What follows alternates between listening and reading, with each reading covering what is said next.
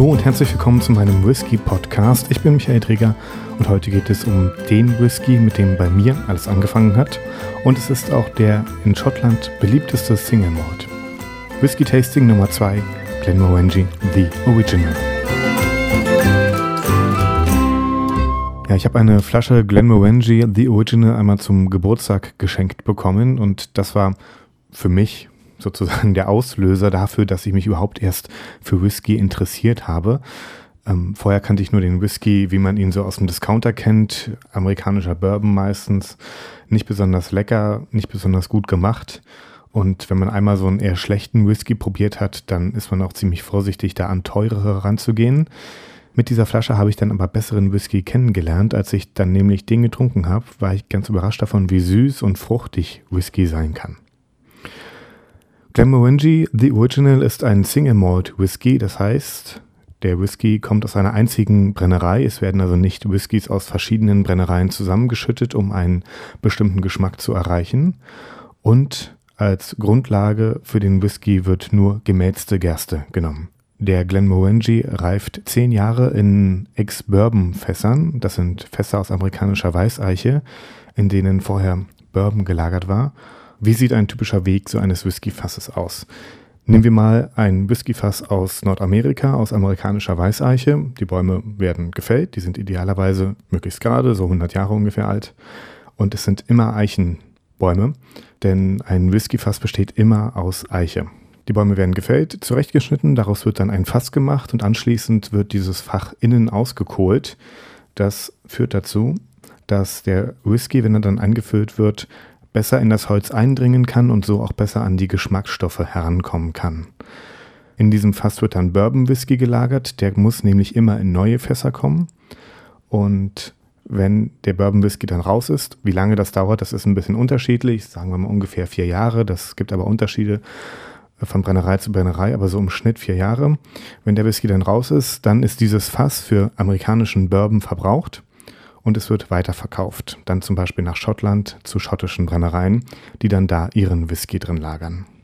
Fässer aus amerikanischer Weißeiche geben einen anderen Geschmack an den Whisky dann am Ende ab als zum Beispiel Fässer aus europäischer Eiche.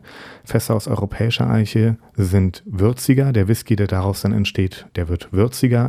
Und ein Whisky, der in einem Fass aus amerikanischer Weißeiche gelagert ist, der ist milder, hat zum Beispiel mehr Vanillearomen und wirkt etwas cremiger.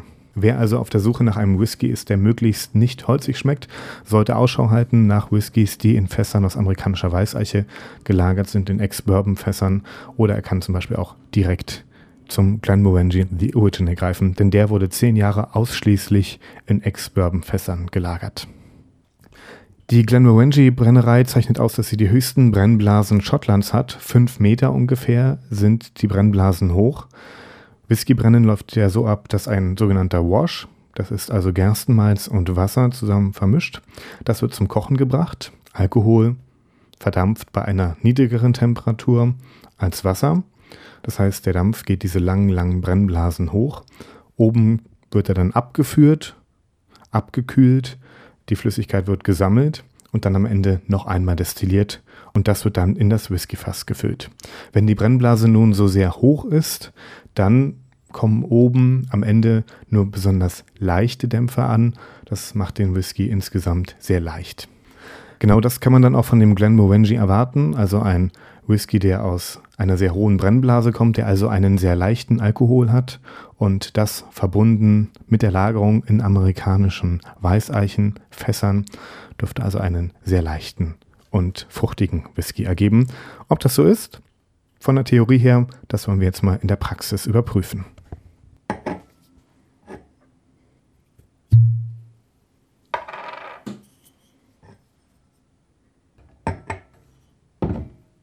Ja, der Whisky hat eine sehr helle Farbe, blasses Goldgelb, würde ich sagen. Riechen wir mal.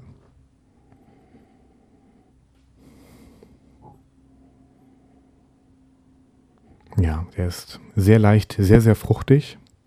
Ich rieche etwas Birne, aber vor allem reife Früchte, reife helle Früchte, also zum Beispiel Pfirsich oder Nektarine, Mandarine, sowas in der Art. Etwas Vanille und der riecht sehr süß. Sehr angenehm, sehr fruchtig. Riecht sehr gut. Gut, wollen wir mal probieren?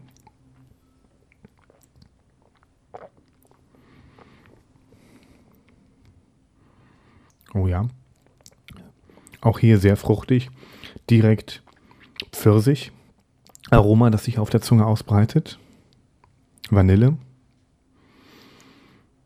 Wenn man ein wenig wartet, kommt ein bisschen Gewürz dazu. Ich würde sagen, das ist Muskat.